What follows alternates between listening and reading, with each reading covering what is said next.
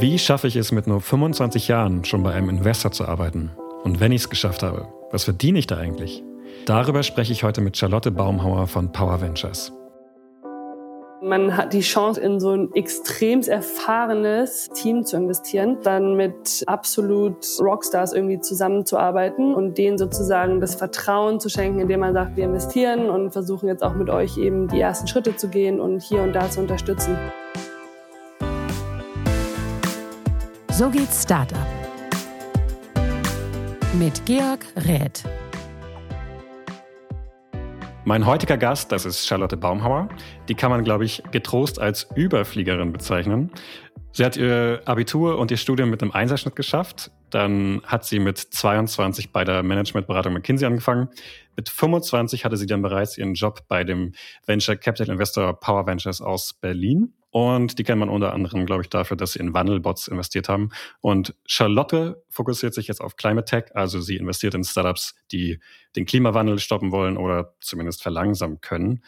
Ich bin Georg Reth, Journalist bei Gründerszene und ich freue mich, Charlotte, dass du heute da bist und mit mir über dich und deine Berufslaufbahn reden möchtest. Ja, ich freue mich auch. Hi Georg. Wenn ich mit Menschen rede, die wie du in so jungen Jahren erfolgreich geworden sind, du bist ja 27 Jahre alt, dann haben die häufig gemeinsam, dass sie auf ein gewisses Ziel hingearbeitet haben oder zumindest eine recht klare Vorstellung davon hatten, was sie eigentlich so machen wollen. War das bei dir auch so? Also bist du zur Schule gegangen und hast gesagt, eines Tages werde ich erfolgreich oder eines Tages werde ich Investmentmanagerin? Nee, im Gegenteil sogar. Klar habe ich Ziele ähm, und ich glaube, so komme ich auch irgendwie bei allem Möglichen gut voran. Aber ich bin jemand, der wirklich so ein bisschen Day by Day lebt und eigentlich das macht, auf was ich Lust habe.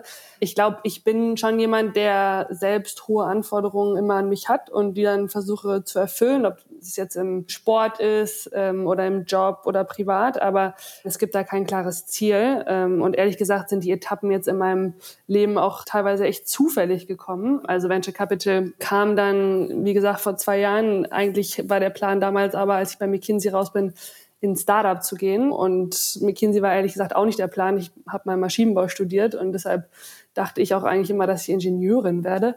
Also einen Plan gibt's auf keinen Fall und trotzdem bin ich sehr happy und mache mir natürlich so Ziele auf täglicher oder wöchentlicher Basis. In deinem CV hast du ja gerade schon so ein bisschen angedeutet, hast ja einen sehr technischen Hintergrund. Beim Abi hatte ich gesehen, hattest du auch schon die Hauptfächer und Physik und dann meinst du ja gerade, du hattest Maschinenbau studiert, das war in London. Warum bist du denn danach nicht in diesen Bereich gegangen? Warum hast du nicht irgendwas gemacht, was vielleicht so ein bisschen handfester ist? Oder warum baust du gerade keine Maschinen? Sehr gute Frage. Genau, also vielleicht nochmal zu dem Punkt, den du gerade auch erwähnt hast, Mathe, Physik und alles, was ein bisschen technischer ist, hat mir immer gelegen, weil ich das Gefühl hatte, dass es sehr logisch ist, dass es da auch einfach, wenn ich das jetzt irgendwie in der Schule irgendwie als Schwerpunkt lege oder das auch studiere, dass es mir halt einfach viele Türen irgendwie offen halten wird, weil ich strukturelles, logisches Denken mir erlerne. Und dann habe ich eben Maschinenbau in London gemacht und habe dann schnell durch eben Praktika bei BMW und anderen Firmen gemerkt, dass der Job im Ingenieurbereich dann doch für mich irgendwie zu trocken war, weil man dann viel entweder simuliert oder CAD-Modelle baut. Das war mir dann erstens zu viel Desktop-Arbeit und dann auch so ein bisschen einseitig. Und dann habe ich mir gedacht, irgendwie will ich diesen technischen Aspekt schon noch behalten, will aber verschiedene Industrien sehen, habe Lust auch mal irgendwie ein Projekt für drei, vier Monate zu machen und dann in was anderes reinzutauchen. Und bin dann so ein bisschen per Zufall auf äh, McKinsey, weil die eben eine ganz starke Operations Practice haben. Also ich weiß, das wissen glaube ich gar nicht so viele, aber 70 Prozent, also damals war das so in 2018, waren 70 Prozent der Projekte, die McKinsey in Deutschland gemacht hat, im Ops-Bereich. Und das ist dann Manufacturing und Produktion, Supply Chain, Einkauf. Und da bin ich dann auch bei McKinsey sozusagen direkt eingestiegen und war dann tatsächlich auch ein Großteil meiner Projekte wirklich in Produktionshallen auf dem Shopfloor habe Maschinen sozusagen analysiert, habe irgendwie Assembly Lines mir angeschaut, neu taktiert und so weiter. Also im Endeffekt war ich dann wahrscheinlich sogar einen Großteil meiner Zeit mit irgendwie Sicherheitsschuhen und Helm irgendwie auf dem Shopfloor. Habe jetzt natürlich keine Maschinen selber gebaut, sondern eher geguckt, was kann man verbessern und umsetzen. Aber so ein bisschen Technik habe ich mir ehrlich gesagt dann auch bei McKinsey beibehalten. Aber hast du dann nicht Lust bekommen, das dann doch selbst zu machen und eben doch diese Maschinen zu bauen? Ich hatte es mir mal überlegt und bin aber auch, merke ich auch so ein bisschen durch das Studium, aber auch die Praktika und jetzt auch die erste bei McKinsey. Ich bin gar nicht so der Mensch, der von null auf eins was neu kreieren muss. Habe auch ehrlich gesagt Gründen irgendwie nie wirklich in Erwägung gezogen und Maschinen selber bauen, also reparieren schon, vielleicht also auch wieder so ein bisschen ähnlich zu McKinsey und Beratung, aber selber bauen gar nicht unbedingt. Ich bin jetzt auch nicht jemand, der jetzt irgendwie sowas in der Freizeit machen würde. Also nee, kam nicht so wirklich in Frage. Du hast ja übrigens, als ich gerade in der Intro gesagt habe, dass du einen Einserschnitt an Abi und auch im Studium hattest, hast du so ein bisschen das belächelt. Aber das ist doch schon irgendwie eine ziemlich starke Leistung. Oder fiel dir das so leicht, einfach jetzt da einfach die Einsen rauszuhauen? Nee, klar, also jetzt so im Nachhinein super cool, dass das auch alles so geklappt hat. Mir fiel das schon eher leicht. Und zwar, weil ich war auf der französischen Schule in, in München. Ich bin auch teilweise in Paris aufgewachsen. Und da hat man die Chance, dass man eben ab der zehnten einen Zweig oder einen Schwerpunkt wählen kann. Und das kann dann irgendwie Literatur, Wirtschaft oder eben Naturwissenschaften sein. Und dieser naturwissenschaftliche Zweig hat ganz starken Fokus auf Mathematik, Physik und Chemie. Und das waren eben Fächer, die sehr, die mir leicht fielen, weil man sich viel aus Logik sozusagen erarbeiten kann. Und man, eine Sache, die ich zum Beispiel überhaupt nicht gut kann, ist irgendwie mir Sachen auswendig merken müssen. Und deshalb Geschichte ist zum Beispiel für mich so eines dieser Fächer, da hätte ich auf keinen Fall ein 1,0 Abitur geschrieben. Und deshalb habe ich mir, glaube glaub ich, ganz, also die Fächer sozusagen so zusammengelegt, wo ich das Gefühl hatte, da hatte ich Stärken und dann wurden die einfach sehr stark gewichtet im Abitur und dann hat das auch alles ganz gut geklappt. Aber nee, absolut happy und auch ein bisschen stolz, dass es so gut geklappt hat. Absolut. Du meinst ja gerade, dass du unter anderem auch in Paris groß geworden bist, nicht nur in München. Wie war das denn eigentlich, wenn du als Kind so, ich sag jetzt mal in Anführungszeichen, in verschiedenen Kulturen groß geworden bist, auch wenn das jetzt zwei sehr westeuropäische sind, ja? Aber viele Menschen schaffen es ja nicht mal aus Berlin wegzukommen oder, keine Ahnung, ihrem Heimatdorf wegzukommen. Und ich kann mir vorstellen, dass man die Welt dann vielleicht schon so ein bisschen anders sieht oder vielleicht auch andere Pläne für die Zukunft hat, wenn man sieht, oh, die Welt ist ja groß. Wie war denn das bei dir? Das stimmt absolut. Ich war damals sieben, als wir nach Paris gezogen sind. Wir sind auch, als ich klein war, relativ oft umgezogen. Das heißt, das war dann schon das dritte Mal und ich hatte mich als Kind sozusagen schon ein paar Mal dran gewöhnen müssen, ins kalte Wasser geschmissen zu werden, einen kompletten Freundschaftskreis wieder neu aufzubauen, in eine Schule zu gehen und wieder ein neues Programm oder neue Inhalte irgendwie aufnehmen zu müssen. Und bei Paris kam damals eben noch dazu, dass ich dann halt die Sprache irgendwie komplett lernen musste, was in dem Alter aber eigentlich ganz gut geht, weil man die Sachen als Kind einfach schneller aufnimmt. Und die französische Kultur ist tatsächlich auch anders als die deutsche. Klar, du hast es gerade schon gesagt, zwei westeuropäische Kulturen, aber also die Schule ganz anders. Da ist man eigentlich ab dem Kindergarten irgendwie von acht bis sechs Uhr abends schon sehr stark eingebunden. Es ist viel disziplinierter in der Art und Weise, wie sie irgendwie unterrichtet wird, ähm, sehr streng tatsächlich auch. Und es wird sehr früh irgendwie auf gerade auch Mathematik und Physik und so Wert gelegt. Das sind irgendwie so die, die absoluten Top-Fächer oder die bestangesehensten in Frankreich. Also auf der Seite war es natürlich irgendwie interessant, hat mich gechallenged und hat mich vielleicht dann auch eben in diese Richtung dann später gebracht, auch weiter in diesen Bereichen Schwerpunkte zu legen. Und andererseits, wie du schon sagst, ist es natürlich von der Kultur oder man kommt an, man muss sich irgendwie öffnen, man muss neue Leute wieder von Null irgendwie kennenlernen. Und ich glaube, das hat mir schon beigebracht, dass ich mich schnell in Sachverhalte einarbeiten kann, was in der Beratung auch geholfen hat, hat mir aber auch geholfen, extrem offen irgendwie Themen immer wieder anzugehen und zu sagen, ja, Leute haben verschiedene Meinungen, kommen von verschiedenen Backgrounds und da sozusagen offen und ja, offen für sein. Und absolut, ich glaube auch, das hat mir dann später, ich, als ich in München eben Abitur gemacht habe, den Ansporn auch gegeben, so ein bisschen wieder aus München und Deutschland rauszuwollen und eben das Studium dann wieder im Ausland zu machen und habe mich dann eben in England und Amerika damals beworben. Werbung.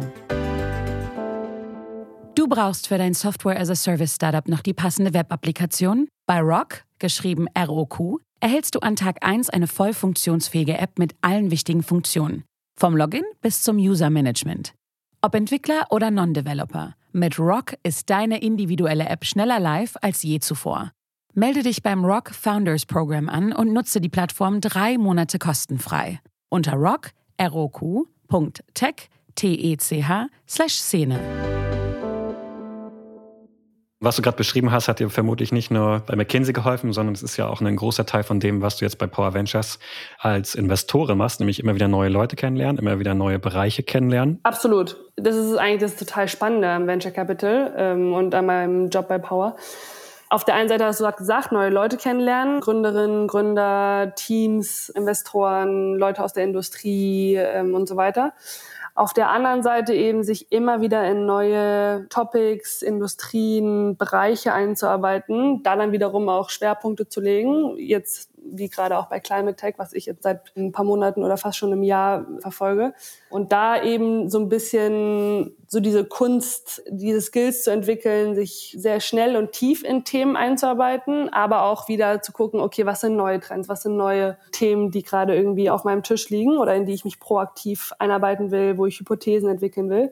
Und das macht es so spannend und da hat mein Hintergrund oder die Geschichte damals von den verschiedenen Stationen, die ich durchgegangen bin, auf jeden Fall geholfen. Du hast ja gesagt, du bist ein bisschen zufällig zu Power bekommen. Was bedeutet denn das? Ich bin damals, wann waren das? Mitte 2020. Das war kurz nachdem irgendwie Corona ausgebrochen war und alle im Lockdown waren, bin ich bei McKinsey raus. Das war nach zweieinhalb, fast drei Jahren. Ich wollte das eh irgendwie nie fünf oder zehn Jahre lang machen, sondern habe gesagt, ich will da jetzt viel lernen, viel mitnehmen und äh, habe dann auch eben im Lockdown gemerkt, ich muss mal wieder was Neues sehen. Mir wird diese Corporate-Welt auch so ein bisschen zu, zu langweilig oder ich habe einfach gemerkt, dass man Änderungen, die man dann irgendwie mal auf einer PowerPoint in der Beratung oder in der Theorie auf jeden Fall umsetzen wollte, dann eben gar nicht so, so einfach zu implementieren waren und dass Corporates auch oft was Behavioral Change und Mindset-Änderung angeht, das von innen treiben müssen und dass man da von außen gar nicht so viel bewegen kann. Man kann, glaube ich, die richtigen Anstupser geben und Daten gut aufbereiten und, und zeigen, wo sind die Pain Points. Aber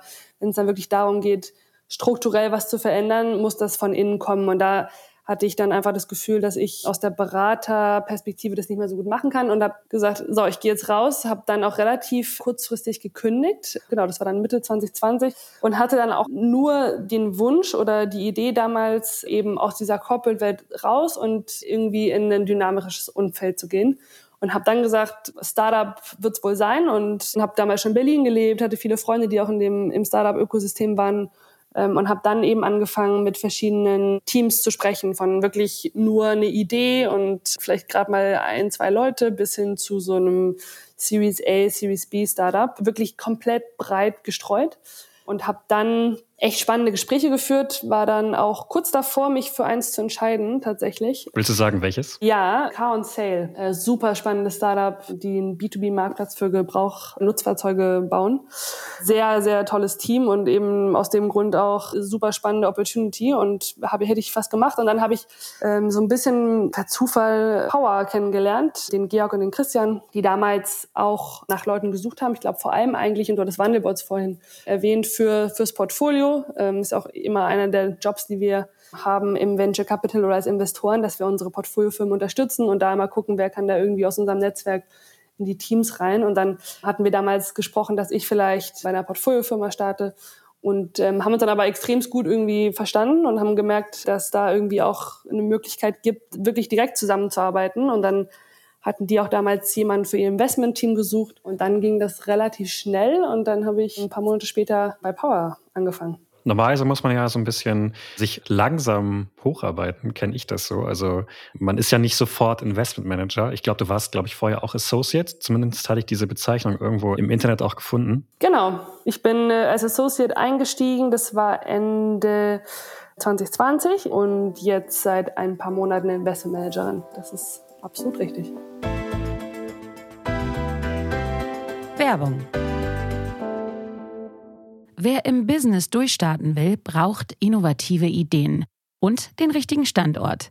Einer der deutschen Startup-Hotspots und Spitzenreiter beim digitalen Ausbau ist Köln. So viel Potenzial muss genutzt werden. Die Startup-Unit der Köln Business Wirtschaftsförderung unterstützt Gründende kostenfrei mit individuellen Lösungen. Ob beim Networking, der Suche nach Investierenden und Büros oder der Internationalisierung. Erfahrt mehr unter köln.business. Lass uns mal zu dem Job ganz konkret kommen. Ein paar von den Aufgaben hast du gerade ja schon genannt. Also auf dem Papier heißt es ja normalerweise, du hältst nach potenziellen Investments Ausschau, also nach vielversprechenden Startups bei euch in einer sehr frühen Phase, in die ihr Geld investieren wollt. Also großes Risiko. Und du prüfst sie dann, schaust, ob sie erfolgreich sind oder werden können. Das ist dann die Due Diligence und dann bist du wahrscheinlich noch dabei beim ganzen Prozess bis zur Unterschrift. Und hinterher, hast du gerade gesagt, unterstützt ihr die Gründer noch? Ist es genau das, was du tust? Und wenn ja, was hat vielleicht noch gefehlt? Genau, also das waren schon mal super wichtige Teile meines Jobs oder unseres Jobs bei Power. Aber da hört es ehrlich gesagt nicht auf. Also wie gesagt, das Erste ist überhaupt die absolut besten Teams, stärksten Ideen und eben Startups zu finden. Und da geht es darum, über Netzwerk, über ähm, alle möglichen Kanäle sozusagen so früh wie möglich an die besten Teams zu kommen. Wir machen ja Early Stage, also Pre-Seed, Seed, investieren am Anfang so im Durchschnitt eins bis zwei, manchmal auch mehr Millionen und machen das im B2B-Tech-Bereich. Und da ist eben das Ziel, so früh wie möglich an die stärksten Teams zu kommen. Und das ist das eine. Und das ist, glaube ich, so der ja, mit Abstand der größte Anteil auch, wenn ich mir jetzt so meinen meinen Alltag anschaue und meine, meine Aktivitäten. Also wirklich diese Teams zu finden.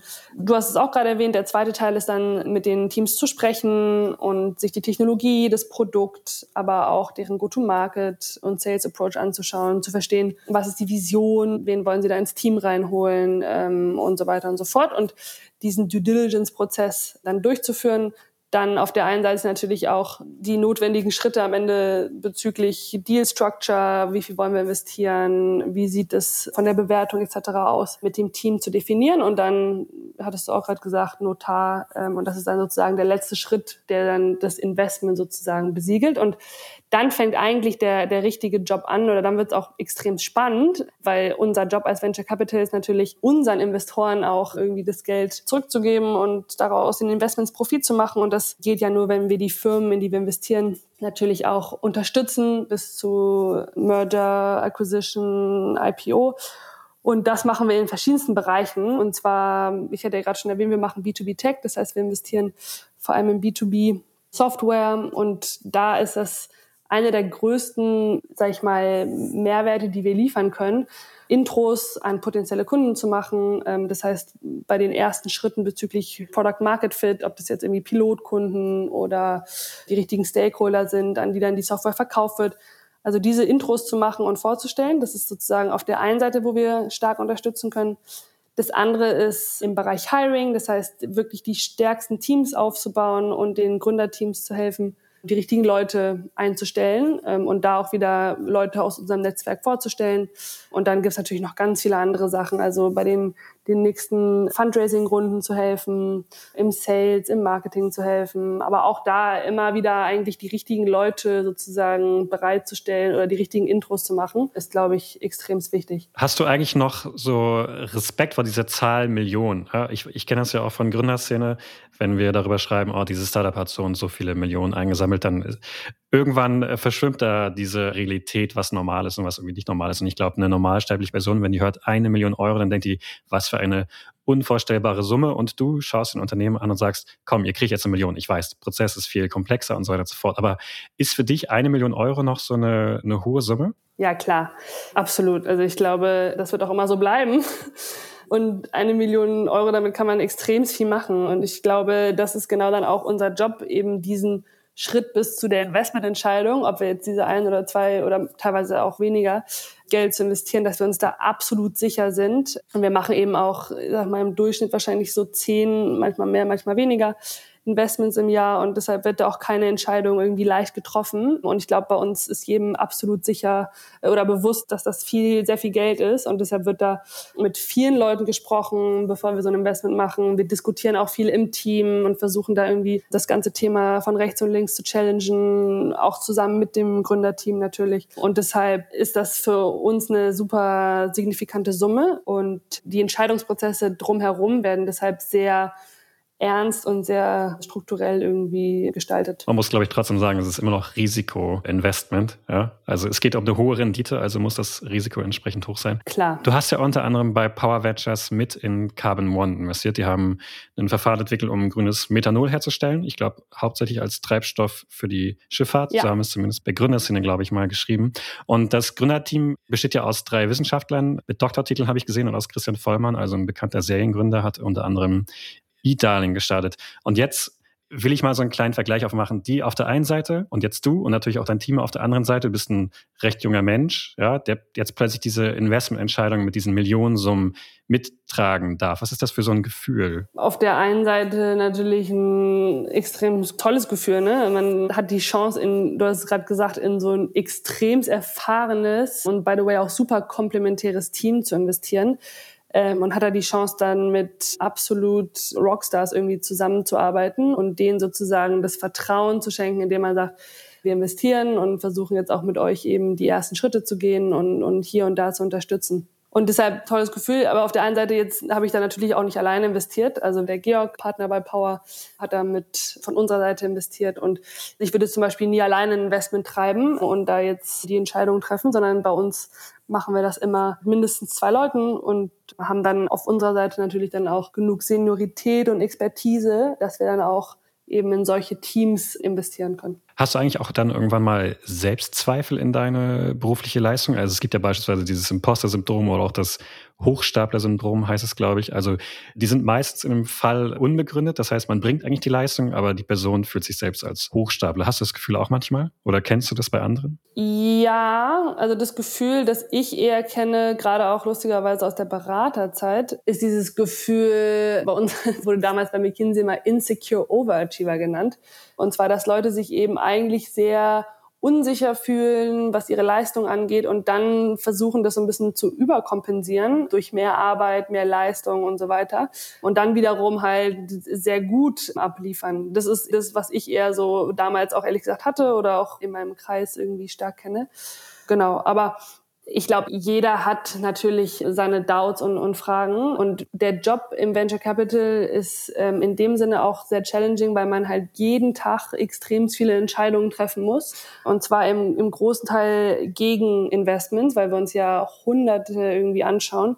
Und da muss man dann natürlich, sag ich mal, auf der einen Seite so ein bisschen auf seine Fähigkeiten, auf sein Bauchgefühl, auf die Analysen, die man führt, vertrauen. Und auf der anderen Seite eben natürlich auch wissen, dass man nicht jede Entscheidung perfekt trifft ähm, und dass man auch Teams und Startups absagt, die dann teilweise später sehr erfolgreich sein werden. Und ich glaube, das gehört zum Alltag im, im Venture Capital dazu. Und da muss man einfach, sag ich mal, selbstkritisch auf der einen Seite sein, aber auch Selbstbewusstsein entwickeln, da man viele dieser Entscheidungen immer, immer treffen muss. Und das ist, by the way, auch eine der großen Herausforderungen, finde ich jetzt im Vergleich zur Beratung, wenn ich mir jetzt so meinen Job im Venture Capital anschaue, dass diese Feedback-Zyklen halt viel, viel länger sind und, und man gar nicht so unbedingt weiß, die Entscheidungen, die ich heute treffe, waren es jetzt die richtigen oder in was werden die am Endeffekt resultieren, ähm, weil, wie gesagt, man investiert jetzt in eine Firma, dann hat die vielleicht in zwei, drei Jahren die nächste Finanzierungsrunde, was so das erste Anzeichen oder der erste sozusagen Erfolg dann vielleicht wäre.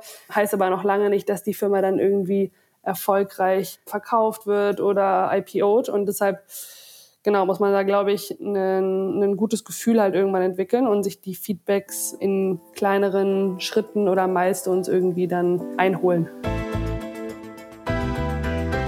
Werbung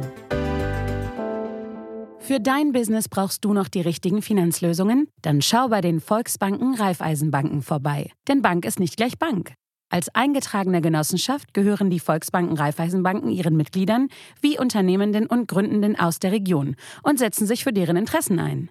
Erfahre jetzt, wie du mit deinem Business von einer Mitgliedschaft profitieren kannst. Unter vr.de slash Mitglied-Firmenkunden. Lass uns mal ganz kurz über das Thema Gehalt reden, denn ein Grund neben all den ganz noblen Dingen, die ihr unter anderem für das Klima tun wollt, geht es ja bei dem PC auch darum, dass man auch gut verdient. Und wir hatten mal bei Gründerszene, hatte ich gesehen, eine kleine Studie, wie viel man als VC-Mitarbeiter verdient. Und das ging dann irgendwie los beim Analysten, dann kommt ja der Associate und dann das, was du jetzt bist, der Investment Manager. Und da war das laut der Studie, zumindest wenn man im Climate Tech-Bereich ist, bis zu 100.000 Euro im Jahr. Jetzt nicht Fixgehalt, da gibt's ja noch eben Boni und ich glaube, das ging sogar hoch bis 160.000, wenn man nichts im Climate Tech Bereich macht und sogar bis 245.000, wenn der Fonds über eine Milliarde Euro groß ist. Also nicht so wie bei euch, aber ist das ungefähr so die Zahlen? Äh, sind die ungefähr korrekt? Ja. Oder willst du vielleicht sogar was zu deinem Gehalt sagen? Nee, die sind ungefähr korrekt. Also klar, Gehalt ist super wichtig und die, die Zahlen stimmen ungefähr. Da, da befindest du dich in den richtigen sozusagen ähm, Rahmen. Sphären. Sphären, genau.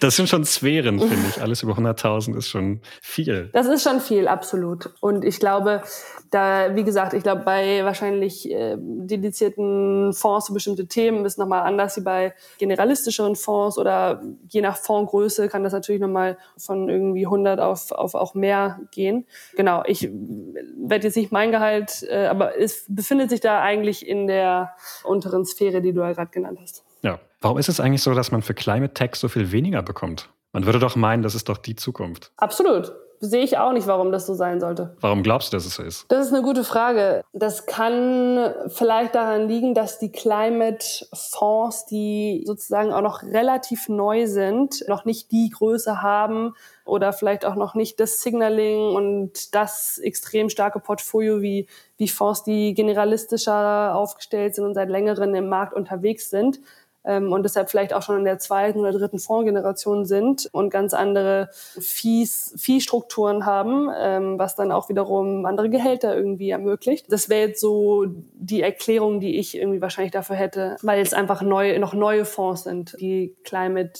dediziert sind. Aber ich bin der Meinung oder hoffe, dass das in ein paar Jahren dann anders ausschaut. Das Gehalt bei einem VC setzt sich ja aus meistens zwei Punkten zusammen. Einmal dieses fixe Gehalt und dann gibt es ja meistens auch den sogenannten Carried Interest. Den könnte man, glaube ich, mit Gewinnbeteiligung übersetzen.